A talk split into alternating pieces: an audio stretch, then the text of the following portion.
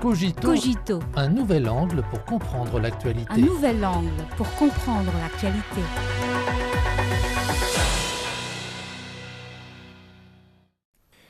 Bienvenue à Cogito. Le 24e sommet Chine-UE s'est tenu à Pékin le 7 décembre.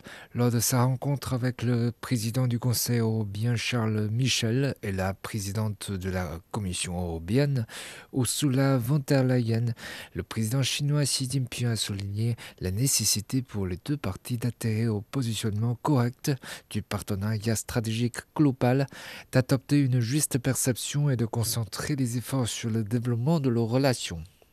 Les dirigeants européens ont déclaré ne pas vouloir un découplage avec la Chine, estimant que le développement économique stable et à long terme de la Chine était dans l'intérêt de l'Europe. Pour des observateurs, la Chine et l'Europe ont envoyé un signal positif de dialogue et de coopération pour relever les défis face à un monde de plus en plus turbulent. Surtout que cette année marque le 20e anniversaire de l'établissement du partenariat stratégique global entre la Chine et l'Union européenne. Une juste perception l'une de l'autre est une condition préalable à la coopération entre la Chine et l'UE. Au cours des 20 dernières années, la Chine a publié trois documents politiques sur l'UE. Elle a considéré l'UE comme un pôle important dans le monde, a fermement soutenu le processus d'intégration de l'UE et maintenu une politique stable et continue à l'écart de l'Europe. En revanche, la politique de Bruxelles à l'écart de Beijing a connu des rebondissements de temps à autre. Ces dernières années en particulier, l'UE a défini la Chine comme un partenaire, concurrent stratégique et rival systémique. Et certaines personnes ont prôné un dérisquage dans la coopération économique avec la Chine. Pour de nombreux analystes, cette trichotomie partenaire, concurrent, rival est contradictoire reflétant une mauvaise perception de la Chine par l'UE sous l'influence de la politique américaine tantiquement de la Chine. C'est aussi le principal nœud des hauts et des bas des relations entre la Chine et l'UE. De quelle manière considérer la Chine? La réponse a déjà été donnée il y a 20 ans, partenaire stratégique global. Lors de ce sommet, le président chinois a une fois de plus insisté sur ce positionnement correct des relations Chine-UE, soulignant que les deux parties devraient se traiter l'une l'autre avec une vision stratégique, renforcer la compréhension et la confiance mutuelle et honorer les engagements pris. Aucune d'entre elles ne doit ni considérer l'autre comme rival en raison des différences de système, ni réduire la coopération en raison de la concurrence, et encore moins entrer en confrontation en raison des divergences. Ces propositions sont d'une importance fondamentale pour les relations entre la Chine et l'UE afin d'éliminer les perturbations et de se concentrer sur la coopération. La partie européenne a déclaré que l'UE a à la politique d'une seule Chine et qu'elle était disposée à renforcer la communication avec la Chine sur les divergences dans un esprit de respect mutuel, d'ouverture et de franchise afin d'améliorer la compréhension.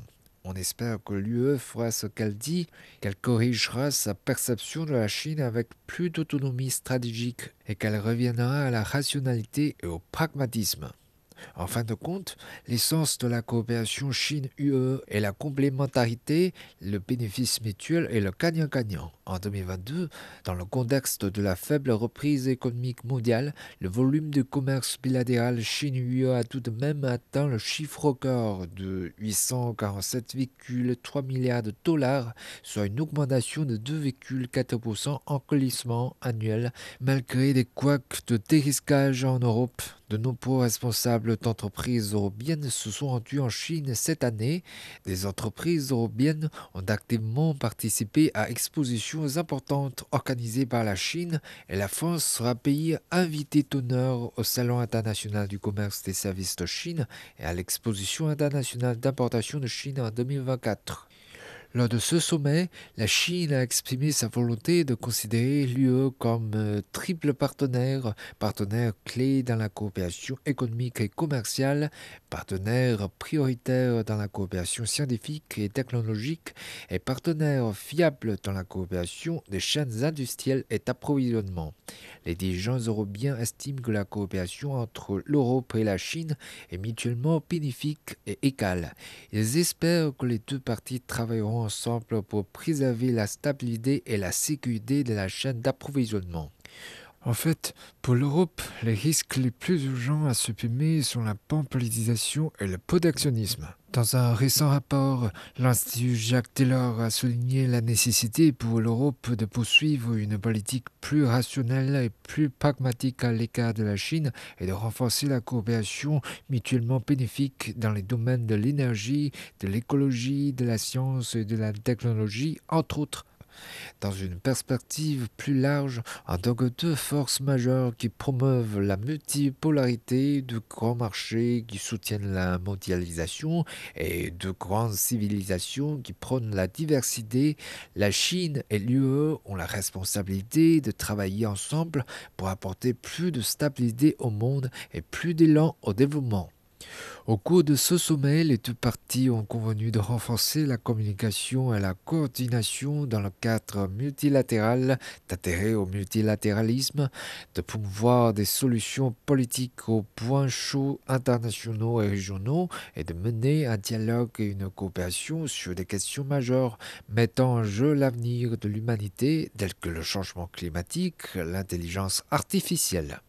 La Chine s'est dite prête à continuer à promouvoir la coopération de qualité dans le cadre de l'initiative La ceinture et la route, ainsi que sa synergie avec la stratégie portail mondial de l'UE pour aider ensemble les pays en développement à accélérer leur développement.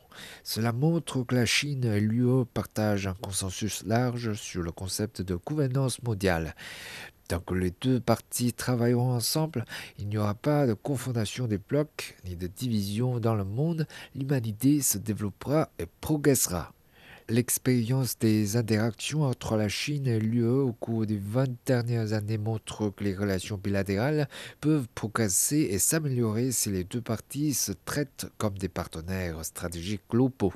Au cours des 20 prochaines années, la Chine et l'UE devront encore atterrir à une juste perception et porter leurs relations à un nouveau palier. Cela profitera non seulement au peuple des deux parties, mais apportera également plus de stabilité et de certitude au monde.